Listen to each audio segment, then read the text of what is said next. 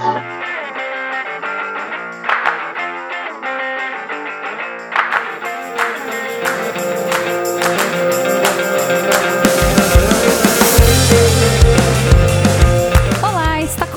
Mais um Spoilers do Intervalo, o podcast que acontece quando todos os colunistas estão sendo vigilantes, cuidando da paz na cidade, no seu bairro de preferência. O tema do podcast de hoje é. O, faz um ano a gente gravou o podcast sobre a primeira temporada de Demolidor. E hoje a gente vem para falar da segunda temporada de Demolidor.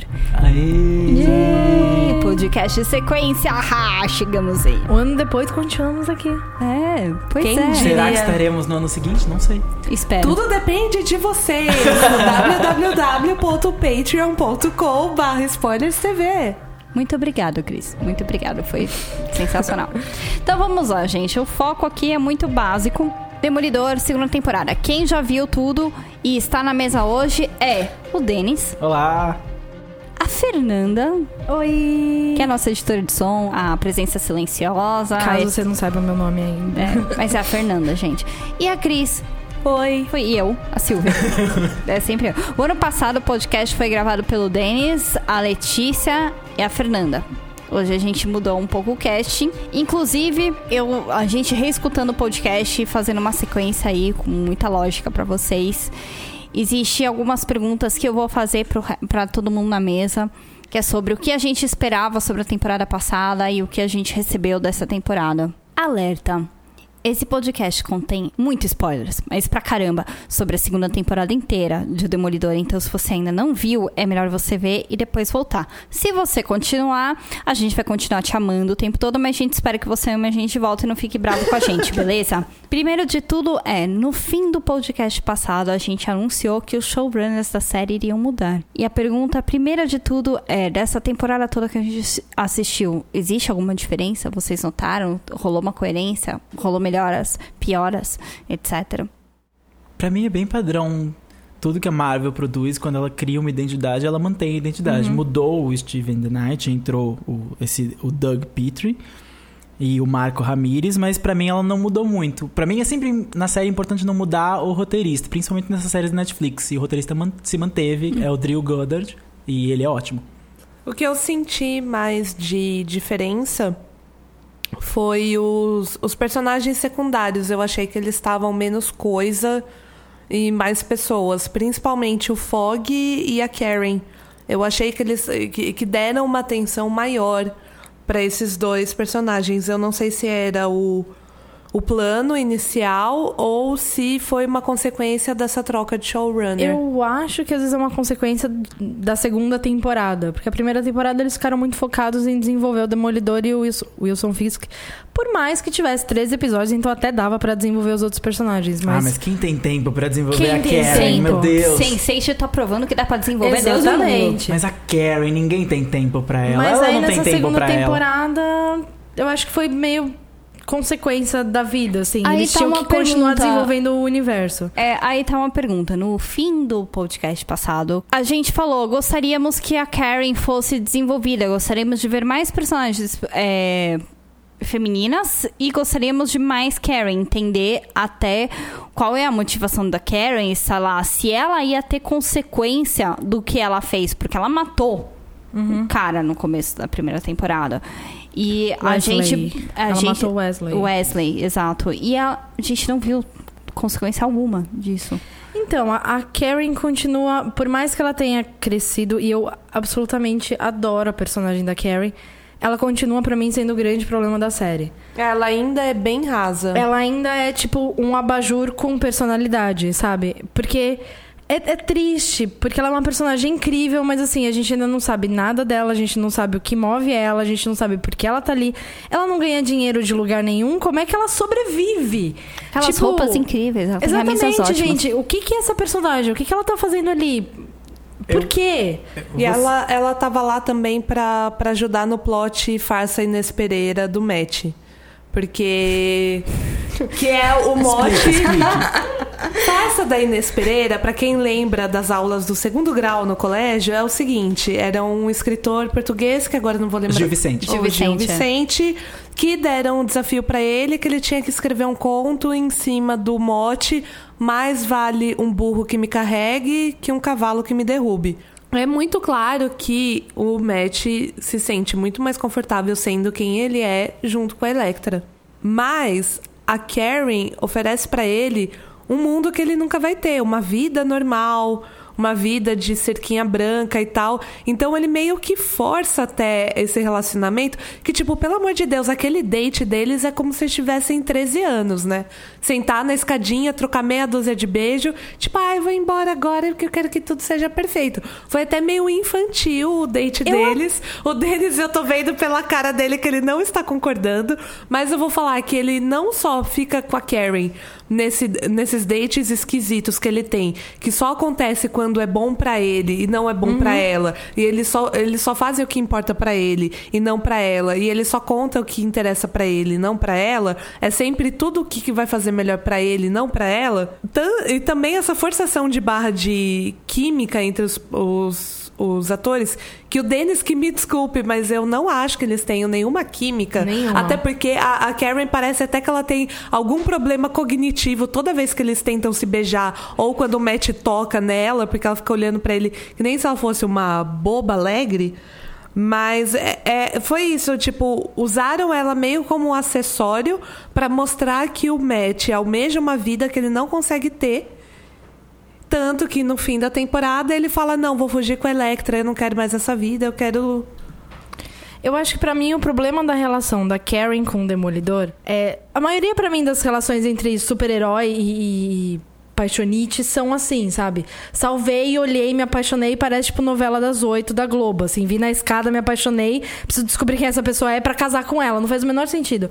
E para mim a relação da, da Karen com o Demolidor é um pouco disso, porque eles não se conhecem, gente. Esse, é, é, simples assim. O, o, Demolidor não sabe o que. O, o Matt não sabe o que move a Karen e a Karen não sabe o que move o Matt. Eles não sabem o que acontece. Tipo, a maioria do tempo o Matt fica desaparecido e ela não sabe o que acontece. Como é que você tá, tipo, apaixonado por uma pessoa que você simplesmente não sabe o que ela faz no fim em das 70% contas, do tempo? É, no fim das contas é tesão, não é amor. Não, tesão eu aceito. Eles só quererem se pegar, isso eu aceito completamente. Mas esse romance de tipo, meu Deus, estou sofrendo. Desculpa, você não tá, você nem sabe quem é essa pessoa. Denis. Ai, lá vem, tô até me preparando. Uh. Coitada da Karen. Ela é uma coitada. Não, eu não tô falando que eu não gosto da Karen. Eu, eu não, Karen. É, eu não, eu gosto. Eu não gosto dessa faceta par romântico. Porque isso diminui a personagem. Porque daí eu ela acho... vira o abajur, ela vira, tipo, o que vai mover ele a continuar sendo um herói. É, é a coisa do que... Superman versus Batman. Tipo, a Lois só serve pro Superman salvar ela. Desculpa, mas ela pode ser mais do que isso. Eu gosto da relação dele com a, a, a Karen. Não porque é a melhor relação e não porque eles são um par romântico. A Fernanda falou: ah, o que eu não gosto de casais em super-heróis é que geralmente é, ele salva ela e vira uma paixonite e eles se tornam um casal. A Karen não é o par do Demolidor. O par do Demolidor, pelo menos nos quadrinhos, é a Electra de fato. Que vem, tem um destino trágico, mas é o par dele, é a pessoa com quem ele se relaciona. A Karen é uma das pessoas que o Matt conquista, porque ele é um conquistador. Uhum. E a gente reclamou disso no podcast passado. Matt, você sempre. O personagem é famoso por ser um conquistador, mas eu não tô vendo ele conquistando ninguém. Ela é uma das pessoas que ele conquistou. Ela ficou encantada por ele. Primeiro, ela tava numa situação de fragilidade. Ela começa a primeira temporada como fugitiva. Ela quase morreu, ela foi, ela foi testemunha de um escândalo de corrupção. Ele foi a única pessoa que estendeu a mão. Ela então, começa parte... a primeira temporada banhada de sangue. Isso. Parte do que ela gosta dele é o fato de que realmente alguém veio ao resgate Ele é dela. Ele dela. é o salvador dela. Então, essa, essa, essa devoção que ela tem a ele é, é uma coisa meio. É horrível falar isso, mas meio paternal. Sim, é, é muito tipo, paternal. Meu Deus, você me trouxe para sua para debaixo da sua asa, você me deu um emprego e uma razão de existir. É péssimo enquanto personagem complexa, porque é só isso que a gente sabe dela. Mas eu acho honesto enquanto ela estar apaixonada por ele, ela estar enfatuada por ele. E o que eu acho mais legal é que quando eles se aproximam de fato, tem aquele date que eu achei fofo. Mas a Cris não gostou. Mas eu, eu, eu achei o date Não, honesto. Eu até entendo o date eles não irem pra uma second, third base. Uhum. Porque, sei lá, a partir do momento em que ela vê o corpo dele, vê o tanto de cicatriz que ele tem, tipo. Ela fica que- um pouco assustada. Exatamente. O que, que tá acontecendo aqui? Mas o date foi honesto, ele terminou num ponto honesto, eles se beijam, eles saem. Quando eles têm uma nova reaproximação e eles param pra conversar sobre o justiceiro e o que cada um pensa, apesar da gente não saber exatamente o que, que a Karen tem no passado dela, a gente sabe que ela tem uma coisa sombria no passado dela. A gente sabe que ela não é uma pessoa que pensa como ele. Não, e que veio da cidadezinha pequenininha, que é uma coisa que reaparece em vários diálogos dela, que ela uma mocinha de uma Que a cidadezinha. gente não sabe nem se a gente pode confiar. Se a gente pode confiar. Uma hora ele pergunta, ai, mas e o seu irmão? E ela responde uma resposta que ela me... é evasiva. Ela é evasiva e o que me fez pensar, será que o Matt começou esses dates pra ver se ele descobre sobre Não, ela? não. Não. Ai, eu, eu assisto muito The Americans, Eu- eu, tava desconfiada. Sabe assim, porque- não deve ser difícil descobrir, porque afinal ficou uma, uma temporada inteira uma pasta com o nome dela gigantesco escrito Exatamente. Karen Page em cima de uma mesa e nenhum filho da puta abriu aquela porra daquela pasta. Não deve ser difícil, porque aparentemente tem coisa no jornal sobre a família dela. Então, sorry. Exatamente, nem não o é jornal difícil. e nem a pasta estão em braille. Ah, desculpa. Mas e o Fog? Ele nunca Pera. aparece lendo o jornal, ele não pode. tem, ele tem naquele notebook que o negócio lê aquele São bagulhinho lá. processos, ele nunca tá lendo o jornal. Não, o notebook consegue. Consegue, consegue, mas ele Mas se ele quisesse, ele iria atrás pra descobrir. Vou só retomando. Deve ter coisa na internet. A gente não sabe quem a Karen é. A gente sabe que ela é muito diferente dele. E a gente sabe, antes deles começarem a sair, que eles não vão dar certo. Eles têm uma discussão por uma questão filosófica, porque ela fala uma coisa Esse meio é o momento bandido bom é real. bandido morto pra Mas ela. já Eu tinha acho da deles. Eles já tinham saído, então Sim. eles têm essa discussão depois, que é, é o momento que eles falam: peraí, a gente. Não a se gente conhece. a gente se acha gato, mas a gente não tem nada a ver.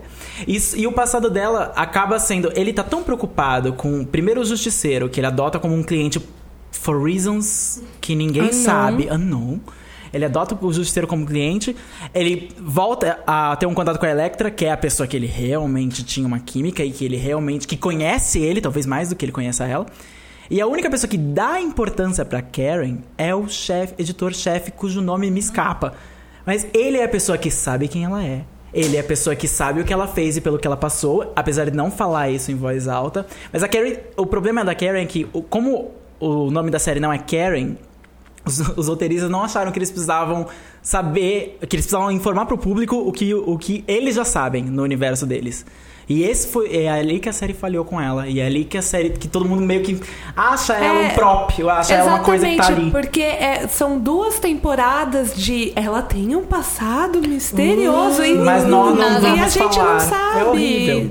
É irritante. Falando em outros interesses amorosos do Matt, vamos falar antes de a gente chegar na Electra, é, vamos falar da Claire. Ah, O Matt Claire. não merece a Claire. Ninguém merece Nossa, a Claire. Ninguém merece, Ninguém né? merece Ninguém a Claire. Ai, gente, eu queria ver Fog e Claire.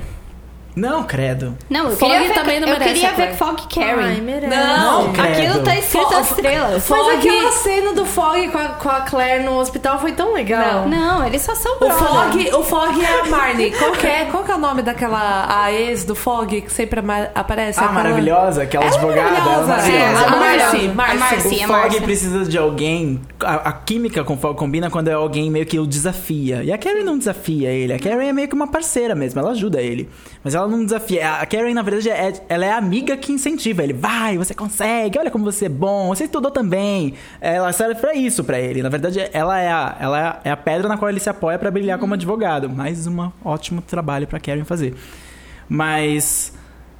Você... A Karen foi tipo a Kalinda dessa temporada, né? Senhor amado. Que ela, ela foi, tipo, ela foi por meios ilegais pra conseguir descobrir coisas que ia ajudar a construir o caso do. Ah, sim, fato. Então ela, de foi a fato, Kalinda. E, e até isso mostra que ela tem uma, uma complexidade, porque ela se interessou por isso, não porque ela queria ajudar a firma a ter mais um cliente que não pagava. E não ela porque ela teve um crush no Frank. Não, é, nós tivemos. Não porque ela, ela se interessou por ele, porque o que o justiceiro passou diz respeito ao passado dela. É, ela consegue entender. Perder ele perder perdido a família de um jeito violento é exatamente o que aconteceu com ela. Mas ninguém entra nos pormenores. Ninguém, exato.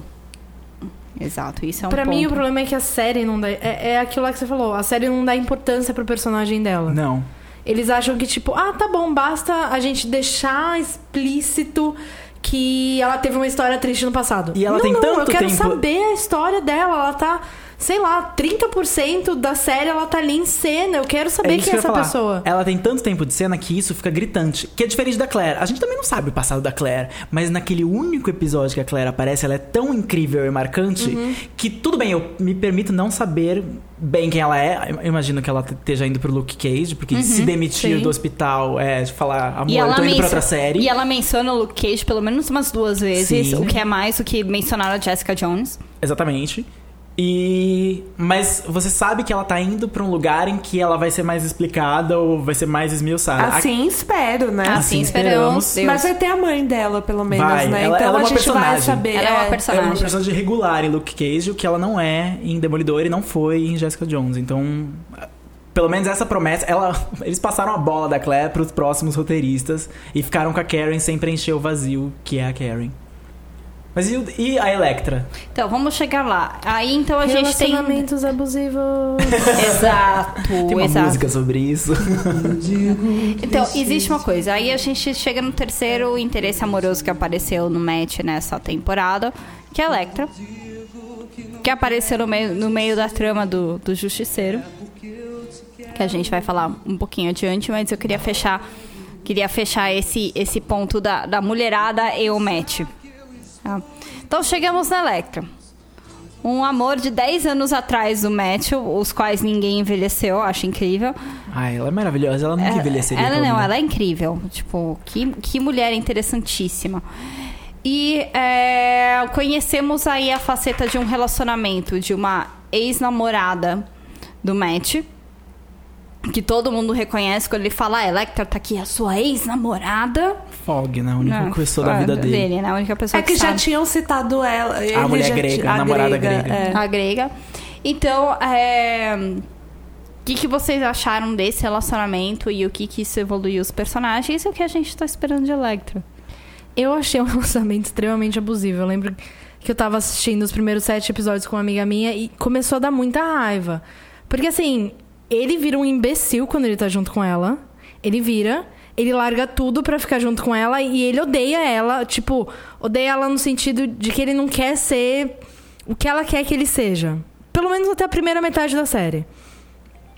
É, ela quer que ele seja um justiceiro. Até, sei lá, Ela quer que ele se vingue. Exatamente.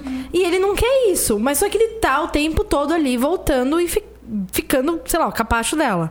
Isso me irritou profundamente. Às vezes eu ficava. Irritou assim. É... Não, na, não na série, mas só que irritou essa dinâmica. Irritou porque eu gosto do personagem Matt, assim, não que eu. sei lá. Ah, Ela deu em cima do seu namorado, é eu isso? queria que a Jessica Jones entrasse ali e falasse: Mina, para, você está abusando do seu Eu ia adorar ver uma luta entre as namorado. duas. Gente, eu toda sou cena gay. eu falava, Jessica Jones entraria aí e acabaria com isso em 10 segundos. Uma coisa que eu gostei no casting dela, além de ela ser uma, uma atriz extremamente bonita, né? Uma atriz com, com traços extremamente exóticos, que eu gostei é que a, a, a atriz colocaram ela é extremamente mignon, exatamente como a Jessica Jones é. E ela, tá- e ela, né, diferente do que aconteceu na Jessica, que a gente sabe que a Jessica é uma personagem que tem uma super força e não é treinada, então não tem nenhuma técnica de luta, ela sai empurrando e chutando e vai que vai, né? A personagem da Electra é treinada extremamente ela é uma assassina profissional. Ao mesmo tempo, ela é super mignon, o que faz toda a cena de luta ser extremamente interessante, porque ela é aquele corpinho frágil, magrinho, e que quebra todo mundo no meio com uma velocidade muito louca. Eu achei esse casting e essa essa essa, esse contraste que deram entre corpos que compõem a cena muito interessante. Então, eu a- achei, eu achei o casting muito feliz dela. A atriz é faixa preta de karatê, então. Não, é incrível. isso, a- ela Não, tá gente, voltando de fato. que- Assim, a personagem da Electra é maravilhosa, assim, eu fiquei apaixonada por ela. Por isso eu acho que doía toda vez que ela tratava mal o Matt, porque, tipo, eu, eu gosto de você, Por por que que você tá fazendo você sente isso? que ela tratava mal ele? Ela tratava mal ele como, assim, na sua visão? Por exemplo, ele tem uma vida que ele construiu, que é a vida dele como advogado. Ela nunca respeitou isso. É, até porque não é tão bom advogado, pelo menos na aqui segunda que tá, temporada. ela, ela afastou ele da faculdade, ele não Exatamente. aprendeu nada. Não, mas só que ela afastou ele do caso, ela afasta ele, ela afastou ele do fog.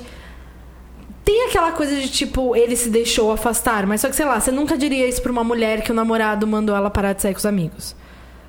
Se fosse uma relação Na verdade, abusiva, ao diria. contrário. É é que não é comum que a mulher faça isso. Geralmente é o homem a- o, o, o vilão dessa história. Não, sim, mas é, é justamente, eu, eu tentei colocar, tirar um pouco esse sexismo, vai. Entendi. A, a Electra é um namorado abusivo. Ela não deixa o Demolidor sair com os outros amigos. Não, você não vai trabalhar como advogado. Você vai combater o crime como justiceiro comigo. Eu acho se ela faz isso e ela faz isso, talvez não seja consciente. Ela e ele têm uma não, relação. ela faz isso consciente. Então, talvez. É tipo, você tá nessa reunião, não, mas eu tô com uma limusine aqui embaixo, a gente vai sair agora. É, ela, ela conta com a boa vontade dele em largar tudo pra segui-la. Porque ela sabe que ele. Ele faria isso por ela. É que eu, eu acho que a série meio que mostrou, acabou no, no final, mostrando que além de ex-namorados, além de amigos, porque eles Uhum. são amigos um pouco, eles, eles não ficam quando ela volta. Sim. Eles não ficam juntos. Não, não é romântico a situação dela no presente, é romântico só no passado. Eles ainda por cima são o cara que treinou a Electra, trein- treinou o Demolidor. Ele abandonou o Demolidor ao mesmo tempo que abandonou a Electra. Os dois foram abandonados pela mesma figura. Eles têm, eles têm coisas muito mais complexas do que só um relacionamento amoroso abusivo. Mas Eles ela- têm um relacionamento familiar. Mas ela manipula ele. Ah, sim. Ela, ela manipula não, isso ele. é abusivo. É, não, é abusivo, mas... Porque ela tem a informação que ele era o outro treinado pelo Stick. E Isso. ele não fazia ideia que o Stick uma vez treinou qualquer outra pessoa. Eu não fazia ideia da história do Stick. Não, gente, Então, e ela é- e depois a gente descobre que ela foi mandada só pra conquistar ele. Sim. Ela, ela tem total controle dele, ela manipula ele completamente. Ela, nesse sentido, eu acho ela muito filha da puta.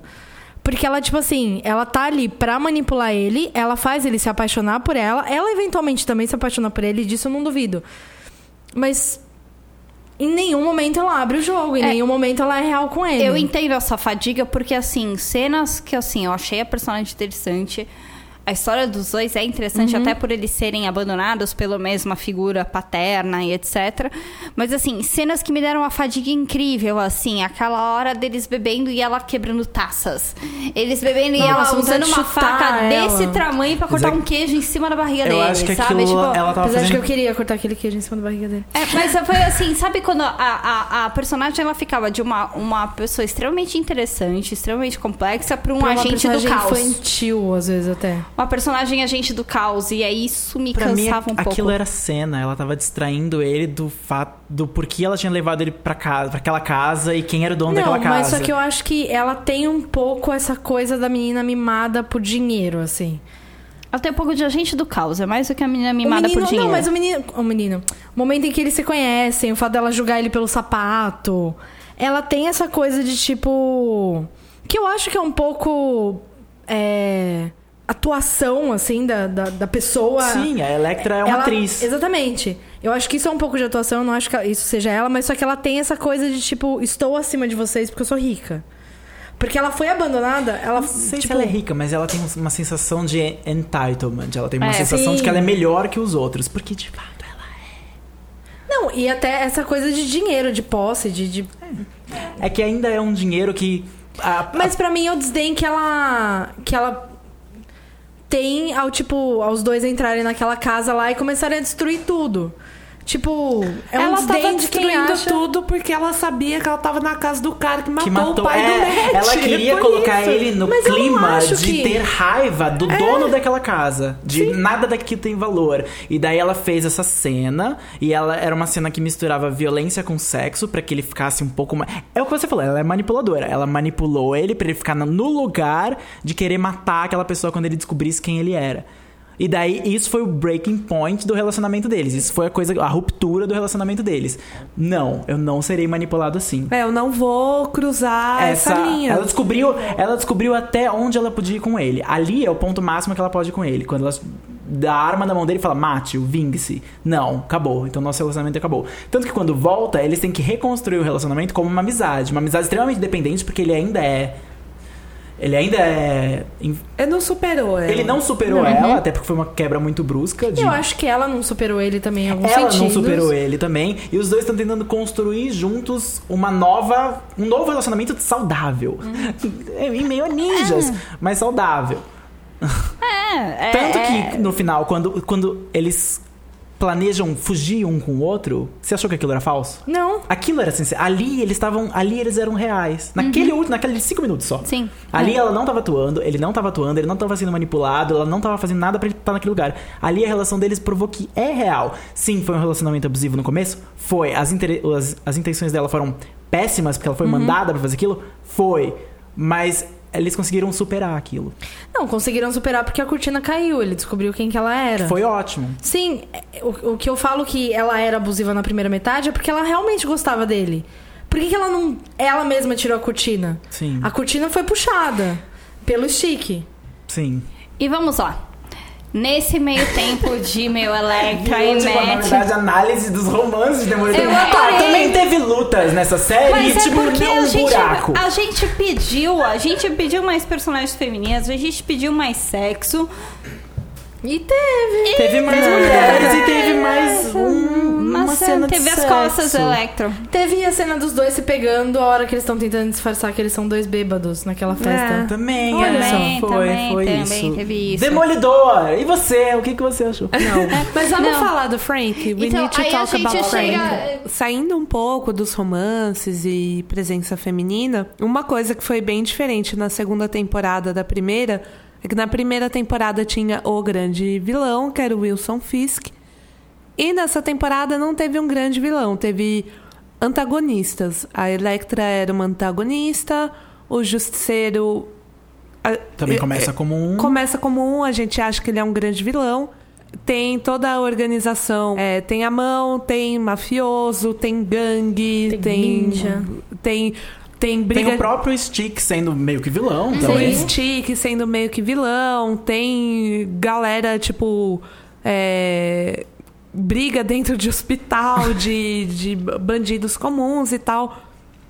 Mas o, o Frank, né, o Justiceiro, foi uma coisa que me surpreendeu muito, assim, porque toda cena que eu via desse homem, que ele falava, eu ficava com vontade de chorar, eu sofria junto com ele. Então, primeiro de tudo, o ator Foi que incrível. saiu de The Walking Dead sendo Shane. Sendo um péssimo ator Um em The Walking péssimo Dead. sendo Meu um péssimo Deus, ator, quando eu um vi que péssimo ele tinha sido personagem. eu fiquei, não... Ele vai E- estragar essa série? E foi, foi, foi uma surpresa interessante, ele como Frank Castle. E aí a gente acaba conhecendo o que o mundo acaba chamando de The Punisher. Eu acho que a série estabelece que ele é um bom. Ele é. Ele é bonzinho, ele não é um vilão. Aquela hora que ele vai comprar armas daquele cara. E aí, a hora que ele tá saindo, o cara começa, tipo, oferecer tudo que ele tem. E aí ele oferece pornografia infantil. Limites. Exatamente. E aí na hora ele, tipo, volta lá e, sei lá, mata o cara. A gente não fica sabendo o que acontece. Mas só que daí, tipo, você fica, ok, ele. Ele é tem um limites, justiceiro. ele é um justiceiro, ele tá fazendo o que ele considera como justiça. Ele não tá fazendo só coisas más, ele não tá só matando pessoas. Ele tá fazendo justiça com as próprias mãos. É, ele, ele tem um código de honra Sim. que a gente já viu em outros lugares acontecendo, por exemplo, Dexter, da série Dexter, o código de honra dele era só vou matar outros Assassinos. assassinos. Sim. O código de honra do Hannibal é só vou matar gente que é Rude. rude. O código de honra do Punisher. do Punisher é só vou matar pessoas que estão acabando com Hell's Kitchen. Não, ou pessoas más, ou pessoas. Criminosos. Criminosos. Exatamente. Criminosos que a lei não consegue tocar e eu não tenho mais paciência pra Ele não- esperar, porque ele acaba não confiando também na justiça. Sim. Que é uma conclusão que o próprio Matt acaba chegando. O Matt como advogado. Porque a justiça não falhou com ele. A justiça ignorou o que aconteceu com ele. Foi pior. Não foi tipo, ah, os bandidos, eles, sei lá, não foram presos ou o julgamento Deu em nada, deu né? em nada. Não, não. É tipo, a justiça fingiu que o que aconteceu com ele, com a família dele, simplesmente nunca aconteceu. Porque foi uma operação que deu errada. Sim. Porque eles não Pra queriam falar que... salvar, é tipo o órgão e a força que deveria é, de alguma forma vingar isso, falhou porque foi erro da própria força. Então, E que- dela admitir. é, então, para essa força era muito, era muito mais importante salvar a própria imagem dela do que de fato fazer a justiça. E aí ele se viu d- desamparado. Porque a partir do momento que aquela força que as pessoas têm que confiar para fazer a justiça que ele merece falha, então ele pega a justiça com as próprias mãos. E é uma coisa muito louca que, além do fato de isso que já ter acontecido racionalmente, já ser toda uma justificativa para ele para ele se tornar um justiceiro, ele teve um agravante médico. Ele realmente tomou um tiro na cabeça e ele deram a ordem para não ressuscitar e o bicho acordou. Depois que metade dos miolos dele saiu voando junto com a bala que atravessou o crânio dele. Certo? Então isso não deixa de me dizer que, na verdade, ele morreu em The Walking Dead e acordou em Demolidor. Porque, tipo, isso é inevitável, né? Eu só espero que ele não acorde nunca mais em The Walking Dead de novo. A gente é, pois é. Porém, é, é, então assim, além do agravante, você tem o agravante do transtorno do, do transtorno Físico, físico, psicopático, psicopático, enfim, né? Ainda tem uma defesa toda aqui. Quando ele vai a julgamento, existe todo uma, um trabalho ali que, o, que os advogados, que é o, Matt, e o. Fog, o Fog e a Karen, tentam justificar que, enfim, né? Existe um desequilíbrio ali, físico, psiquiátrico, whatever, que pode ter causado pra ele. Mas, enfim, é além de tudo, o máximo do, do vigilante que poderia ter aparecido em Hell's Kitchen. Dependente do que a Jessica foi. é, que a Jessica ela, ela vira uma vigilante até por uma questão muito pessoal. O Matt vira um vigilante por uma questão muito a partir do diploma dele, do que ele acredita que é justiça. O Punisher vira um, um vigilante por uma questão de, meu. Fritou tudo naquela cabeça, bicho. Ali a lógica é outra coisa. Não, e a lógica dele é tipo. Vilões têm que ser riscados do mapa, ponto. Porque ele não confia mais na justiça. Sim. Ele não confia. Tanto que quando o Matt chega na mesma conclusão, ele vai lá conversar com o Frank e ele fala: então, talvez seja a hora de considerar que talvez de vez em quando eu vou precisar matar alguém. Porque a partir do momento que ele descobre que o Wilson Fisk tá na cadeia, ou seja, ele fez tudo Tá aquilo. mandando na cadeia. É, ele fez tudo aquilo pra conseguir colocar o Wilson Fisk na cadeia na primeira temporada e ele achou que essa história estava resolvida.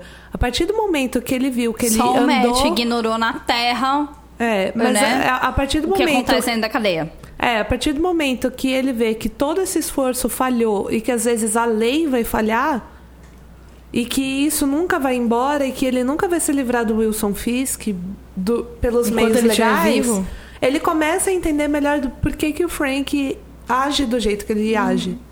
Eu gosto porque o efeito do Frank no match foi uma questão de uma do Frank deixar de ser de ser super é, inocente nesse ponto. Do Matt super in- deixar de ser super é, inocente. do, do, do, do Matt deixar de ser super ingênuo em relação à justiça. Ele achava que só entregar pra polícia e essa pessoa ia realmente ser presa tava resolvido. Não, mas a partir do momento que um, um FIS que entra no sistema carcerário, que tem mais um monte de, meu, máfias lá dentro e, e micropoderes, e que ele pode brigar por micropoderes, e ele vai jogar o jogo e vai virar E a o... partir disso, conquistar coisas que estão fora da cadeia também. Exato. Então, é, é- eu gosto que o Frank trouxe uma noção de realidade muito boa pro, pro Matt que ele não tinha. É, ele, ele quebrou a ilusão que o Matt tinha como advogado de que a lei é igual pra todos. Não, não é igual pra todos.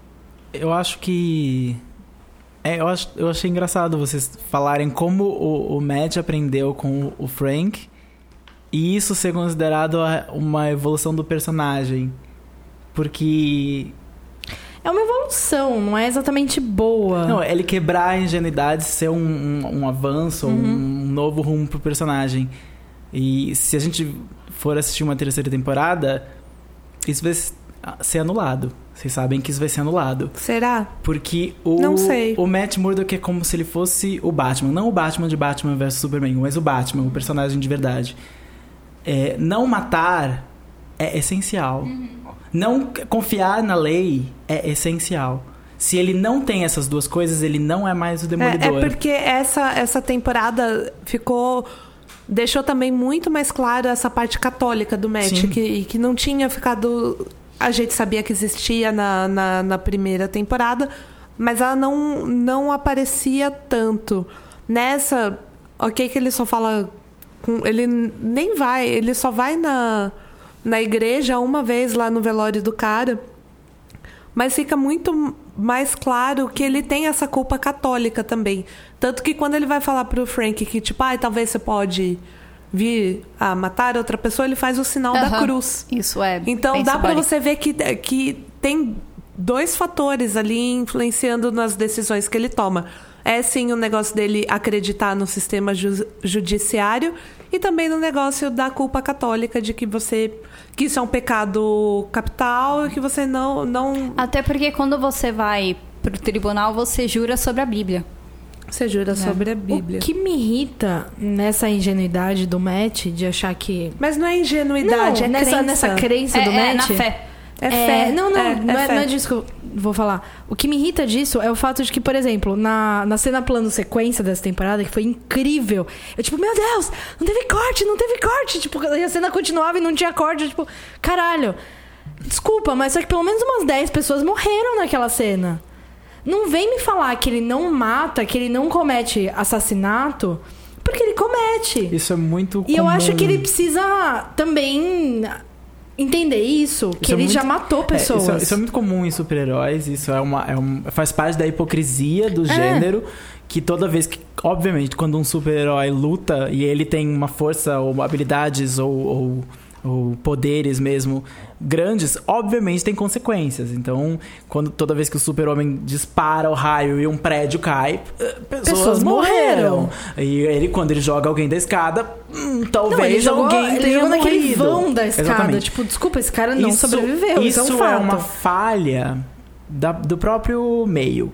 Eles querem Sim. mostrar a amplitude dos poderes e de quão habilidoso eles eram, eles, os heróis são, mas eles não conseguem disfarçar ou pelo menos agir de forma que a pessoa que, que a gente saiba que a pessoa não tá morta, que ela tá desmaiada, sabe? É difícil isso, isso é um, um problema talvez do audiovisual. Ele não consegue jogar uma pessoa na parede sem a gente pensar, essa pessoa está morta. Não- talvez em quadrinhos seja um pouco mais fácil de você controlar esse tipo de ação, mas na- na- no vídeo É que fica muito que o gráfico. É muito do- evidente que, que alguém ali se machucou sério, que alguém Do ali morreu. Demolidor é que assim. Ou entrou em coma, no mínimo. Ele não vai. Sei lá, não estou entrando aqui nessa casa para matar ninguém. Ok, ele não vai com esse pressuposto de entrar lá para matar alguém. Que é o que o justiceiro Que é o faz. que o justiceiro faz. Mas só que ele eventualmente mata. Sim. E ele finge que não. Eu acho que pessoas morrem. Ué, detrimento- típico é. católico, vamos Então. combinar? Vamos combinar? Que isso é muito católico. Pessoas morrem em detrimento das ações dele, mas a gente, nessa, nessa hora, é, é muito difícil isso. Mas a gente tem que fazer uma suspensão de descrença extra e pensar: não, eles não morreram. Eu sei que é difícil, eu sei que eu tô falando uma coisa tipo, mas eu vi, ele caiu, ele não teria sobrevivido aquilo. Mas pra você acreditar que ele é um herói, que aquilo é uma causa dele, que ele não mata, você tem que acreditar que ninguém ali morreu. Porque senão não funciona, você quebrou a ilusão. É tipo, ah não, quebrou a ilusão do Mas daí personagem. eu acho. Exatamente, mas só que daí eu acho que é uma coisa da série de construir melhor, assim. Porque não vem me falar que ele jogou um cara quatro andares num vão de escada e o cara sobreviveu. Não, ele não sobreviveu. Então, foi péssimo essa montagem. Desculpa, joga foi péssima ele, essa montagem, joga mas o- ele vo- no degrau, mas joga ele no vão. Foi péssima essa montagem, mas você ainda tem que pensar que, Ah. eu- que magicamente tinha um colchão de ar e ele não morreu. Porque no minuto em que você pensa que aqueles ninjas todos estão morrendo, por que você ainda tá assistindo essa série em que essa pessoa tá com esse conflito de matar ou não matar, sabe? Por que tem esse dilema? É que eu ético? acho que Porque- esse conflito- Porque senão. Você pensa tudo existiu- desmonta, tudo desembaralha e, tipo, nada vale de nada. Eu acho que essa coisa entre o matar e não matar, nessa temporada, não ficou mais como um conflito do Matt, mas ficou como um conflito entre dois personagens. Que eu achei muito São mais interessante. Exatamente. É, para mim, esse problema da- desse conflito do, do Matt é mais em relação ao que ele era na primeira temporada e o que ele virou na segunda. Porque eu acho que na primeira temporada talvez ele não tenha matado ninguém por acidente. Mas na segunda temporada ele com certeza matou. É como isso não é tocado na série, não aconteceu, entendeu? É, isso é a nossa visão. É tipo, olha, aquele cara morreu, olha, aquele cara morreu. Mas na série ninguém fala Ele isso, não então não aconteceu. cara é, caiu. não Porque é a aconteceu. única série que diz assim: olha, você era uma heroína e você matou alguém por acidente, então você vai sofrer por isso, é Jessica Jones. Sim.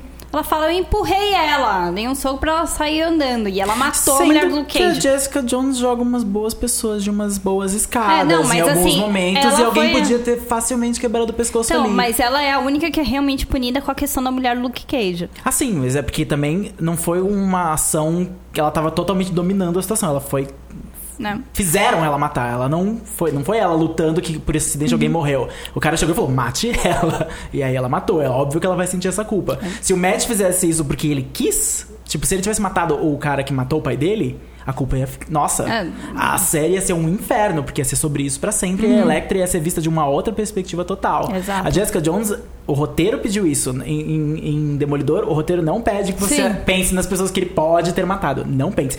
Finja. Não faz parte da É história. isso, não faz parte da história. Finja. A não ser que isso volte numa terceira temporada e, tipo, criminoso é encontrado morto. E daí ele fala, eu que matei. Aí entrou pra. Aí, é- aí é canônico. Aí você tem que parar pra pensar. Mas enquanto isso não acontecer, a gente finge que não A aconteceu. gente, a gente confia nele. É.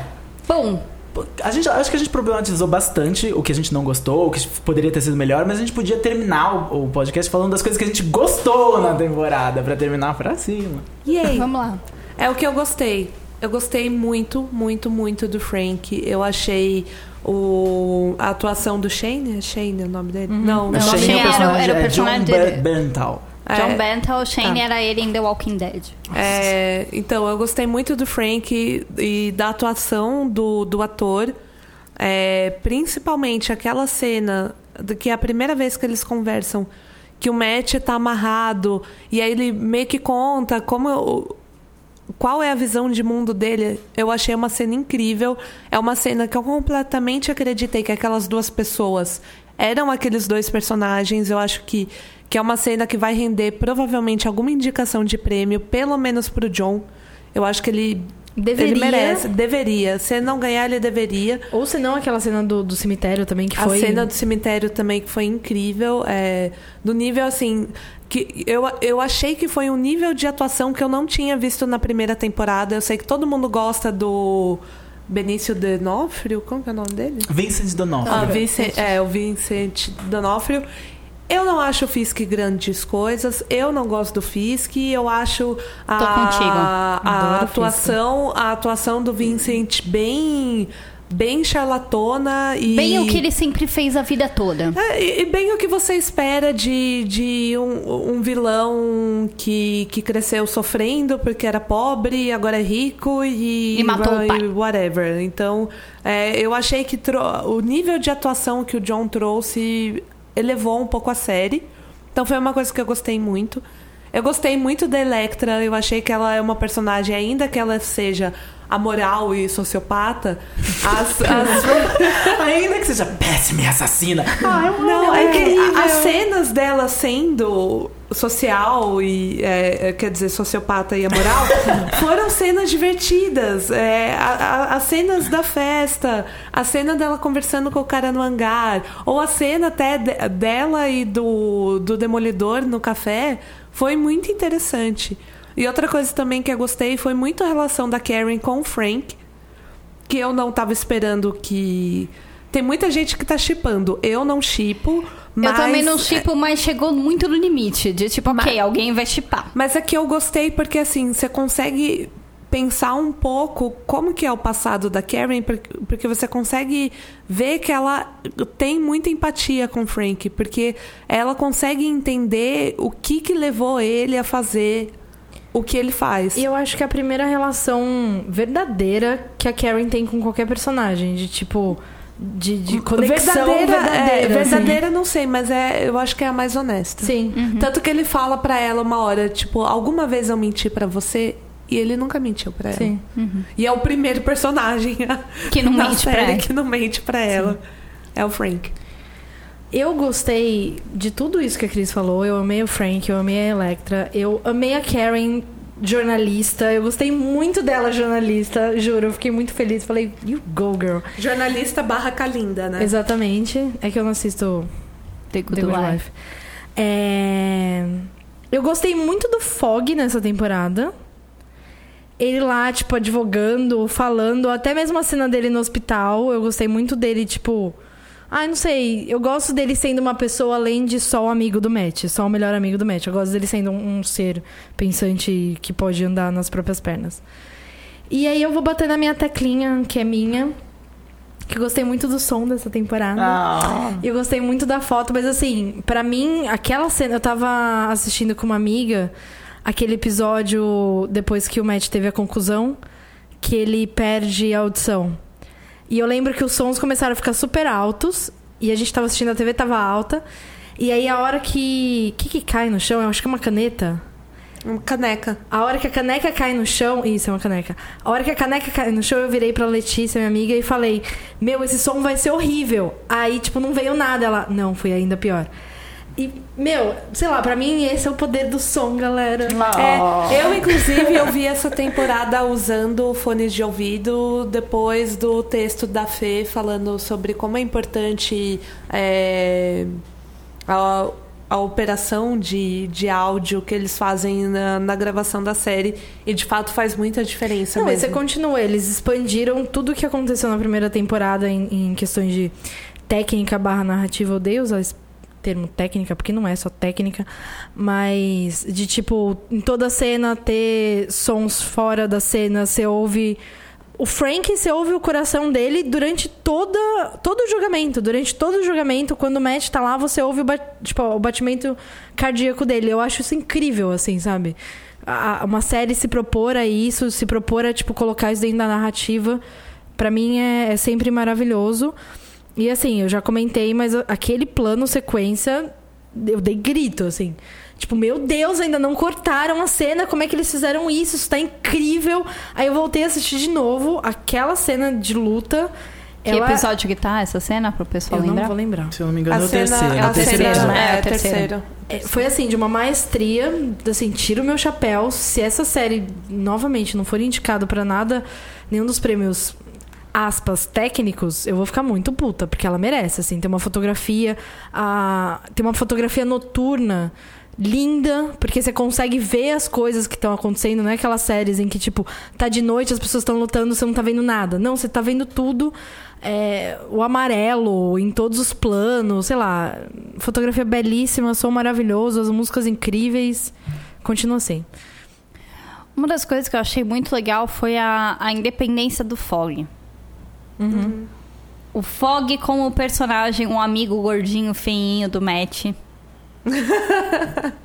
ele, se- ele, ele se apresentava dessa maneira. Sim. E ganhando ele se inde- sentia ele se sentia maneira. assim, ele se tornando um ser humano completamente diferente e independente do Matt, de tipo, cara, eu não sou só bengala, eu me formei e eu fiz todas as aulas no Cabulei como você e eu sou um puta bom advogado, a galera gostou do meu opening Statement. statement no, no caso do Frank, apesar de ter sido uma merda o resultado final, mas, tipo, tô recebendo outras propostas. Isso foi uma coisa que me deixou contente, assim. O, o, o, desfecho da, da, da Nelson e Murdoch foi uma coisa que eu achei interessante. Foi uma coisa que eu acompanhei com um carinho especial o, o, o rumo da sociedade deles e gostei do desfecho que levou agora no momento. Eu Tá? achei legal também porque ele, ele meio que afirmou que ele não vai ser a mulher que vai ficar sofrendo em casa, Óbvio. esperando o marido dele chegar, chegar. depois de trabalhar como justiceiro à noite, sabe? Nem não, ele, nem eu não Claire. vou mais ficar esperando saber se você vai chegar vivo ou morto depois de lutar. Se você não me respeita no sentido de não fazer isso porque tem pessoas se importando com você, eu não vou mais me importar. Eu gostei muito disso, dessa Ele vai trabalhar com a independência. Trinity! Uh, então ele vai apare... eu, te- eu, tô, eu tô muito esperando que seja, meu, tipo, o Fog que vai defender a Jéssica.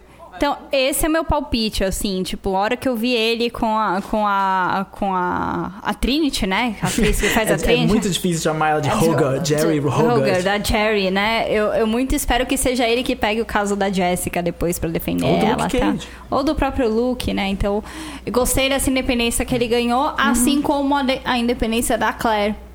Que era um personagem que estava muito amarrado, sendo abajur, assim. Sim. E, e eu acho que isso foi. Plano Ela Obamacare. literalmente cansou. Ela cansou. chega, Ela falou, chega, vou pra minha amigo. própria série. Vou embora, beijo, tchau. Não vou mais ser seu Obamacare. Goodbye. É. Tipo, você, Obamacare, de um homem muito mais cheio de músculo e muito mais gato que tu, tá? Tá, Ah. beijo. Beijos. Oh. E Falei. você, Denis? O que eu gostei dessa, da- dessa temporada foi que a Demolidor é muito pesado, Demolidor é muito sério, Demolidor é muito sem humor. E, e São violento. poucas, são poucas as cenas. E é, violento é violento. São poucas as cenas em que você pode ter um respiro. E eu gostei que essa temporada se ocupou mais em cenas que a gente podia de vez em quando ter um respiro. Então, o encontro da, do Matt com a Karen foi bobinho? Foi, foi bobinho. Mas foi um respiro. Eles tiveram um dia sem luta com ninjas. A, a Electra e o Matt indo na festa, enganando o cara, meio que sendo um casal de golpistas. Foi ótimo pra mim. Foi um respiro. Eu queria, eu, pra mim, Eu veria essa eu série. assistiria Sim. essa série exclusivamente, deles entrando em grandes festas e dando golpes em pessoas e roubando informação. Eu acho que ah, essa série se preocupou um pouco mais em, em- Apesar de ser muito violenta, ter muitas coisas gráficas, o Demolidor arrancou o olho de muitas pessoas enquanto ele estava trilhando seu caminho de vingança. Ela teve. Com- equiparou com momentos que foram mais. Demolidor ou Justiceiro? Demolidor não, o Justiceiro, desculpa. O Justiceiro arrancou o olho de várias pessoas. Gente, seu a cena de da prisão. Sim, foi Que horrível. além de tudo me bota o Frank vestido de branco. É. Ah, mas foi sensacional porque ficou a... o rosto do cara estampado na camisa dele que fez o símbolo do. Que fez Do mas fez assim, tipo, Já é de era um. o É raio-x, né? Eles tipo, tiveram que forçar esse símbolo de, horror. Ah, né? eu Olha o raio-x! Olha o sangue! meu Deus, você vai ter que colocar uma caveira nessa roupa, meu amor. É. Porque, meu Deus. E, e, de repente ele virou um gênio do grafite, né? Pra fazer. Sim, porque ele é um designer gráfico, além de ser treinado Já tava militarmente. na roupa, ele só passou em cima, gente. Mas Era um decalque. Gente, ele foi na, na, na Hot Top que comprou. Foi, foi isso. É... Mas foi isso, eu gostei da, da- da- do equilíbrio entre pesado e pequenos momentos de leveza que eu espero que numa terceira temporada, agora que a trama tá indo pra um rumo menos crime de rua e mais coisas mágicas acontecendo e ninjas mágicos surgindo do nada, Cavando túnel pro cavando Japão. túnel para o Japão ou para a China ou para outra dimensão, eu espero que a série pare de ser um pouco o crime pesado e se torne vamos lutar contra esses vilões horríveis, porque eu gosto, essa é a parte que eu gosto de quadrinhos. Eu não gosto tanto quando quadrinhos tentam ser muito sérios, eu gosto quando eles são mais leves. E eu espero ver mais disso. Bom, e aí, galera? O que vocês acharam da segunda temporada de Demolidor? O que vocês esperam pra terceira temporada? Conta pra gente aí nos comentários. E antes de contar nos comentários, não esqueça de apoiar todos os projetos do Spoilers, que você pode conhecer lá no patreon.com barra spoilers TV. E siga a gente em todas as redes sociais que você conhece. É só procurar a gente por ali e você encontra a gente. Assina a nossa newsletter. E fiquem aí com o nosso beijo e com o nosso amor. Até a próxima. Até mais! Tchau. Tchau.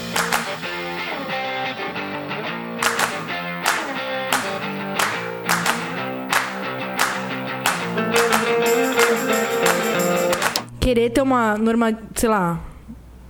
Não, eu não concordo com isso. Peraí.